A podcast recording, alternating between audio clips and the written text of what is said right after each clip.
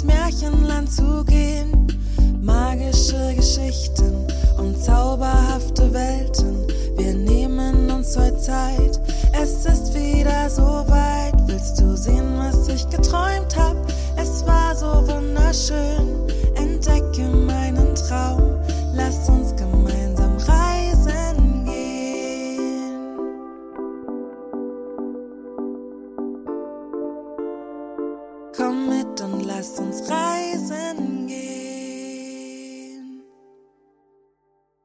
Wie die kleine Hexe Lila Lakritz zu ihrer Kröte kam.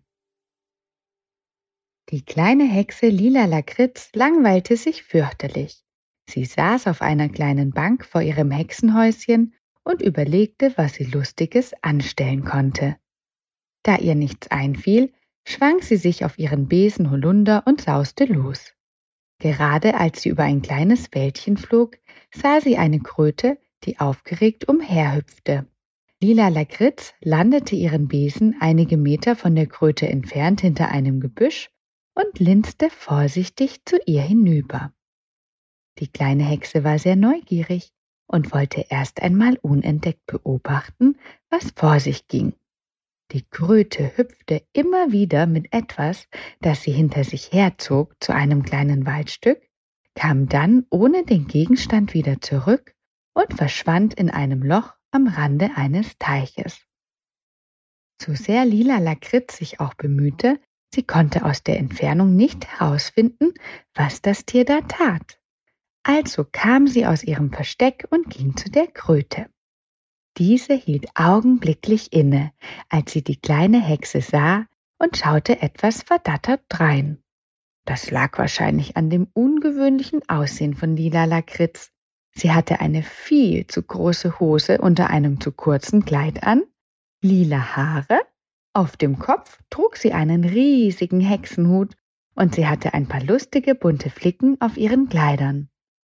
Zudem hatte sie noch ihren Besen in der Hand. Sie sah eindeutig nicht wie ein gewöhnlicher Mensch aus. Das fiel auch der schlauen Kröte auf. Deshalb wusste sie nicht so ganz, ob sie sich besser verstecken oder davonlaufen sollte, oder ob sie gar einfach stehen bleiben konnte. Sie entschied sich für Letzteres. Sie war einfach auch zu neugierig, und Lila Lakritz grinste ihr freundlich entgegen. Was machst du denn da? fragte Lila die Kröte. Sieht man das nicht? Ich ziehe um, antwortete die Kröte ein wenig mürrisch. Warum bist du dabei denn so schlecht gelaunt? Freust du dich nicht auf dein neues Zuhause? Du hast es dir doch selbst ausgesucht. Gar nichts habe ich mir selbst ausgesucht, grummelte die Kröte. Wenn man nicht von großen Wellen weggespült werden möchte, sollte man das Gebiet hier besser verlassen. Lila guckte verdutzt zu dem kleinen Teich, der vollkommen ruhig dalag. Von Wellen war weit und breit keine Spur zu sehen. Das war ja schließlich auch ein Teich und nicht das große, weite Meer. Die kleine Hexe verstand gar nichts. Wollte die Kröte sie veräppeln? Die schlaue Kröte deutete den verwirrten Blick der kleinen Hexe richtig und wollte gerade anfangen zu erklären, was es mit den Wellen auf sich hatte, als es plötzlich im Unterholz raschelte. Oh nein, da kommt sie schon wieder. Rette sich, wer kann. Hilfe. Die Kröte hüpfte so schnell sie konnte, schutzsuchend hinter einen Baum. Noch bevor Lila darüber nachdenken konnte, wer oder was da im Gebüsch geraschelt hatte, kam auch schon ein Wildschwein im vollen Galopp angerannt und sprang mit Anlauf und dem Hintern voraus ins Wasser. Das Wasser spritzte nur so in alle Richtungen, der kleine Teich wurde gründlich aufgewirbelt und sogar Lila wurde klatschnass.